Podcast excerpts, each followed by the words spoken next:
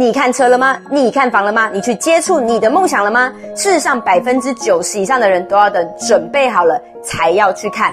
但事实上，你现在就该去看了，因为唯有感觉拥有，才能够加速实现。在过去，佳琪我还没有十套房子，还没三年赚一个亿，还没有法拉利的时候，我就有习惯看车看房。各位，看车看房不用钱，但是它能够去点燃你的梦想。点燃你的激情、热情以及幸福的感觉，而往往所有的行动的源头都是来自于你的感觉。所以各位，此刻开始赶紧预约看车、看房、看梦想，甚至预约一个上档次的餐厅，勇敢的走进去精品店。你不见得一定要买，但是你一定要去感受那份价值，感受那份美好，甚至感受自己是值钱的。所以各位，你学会了吗？这就是我成功的关键。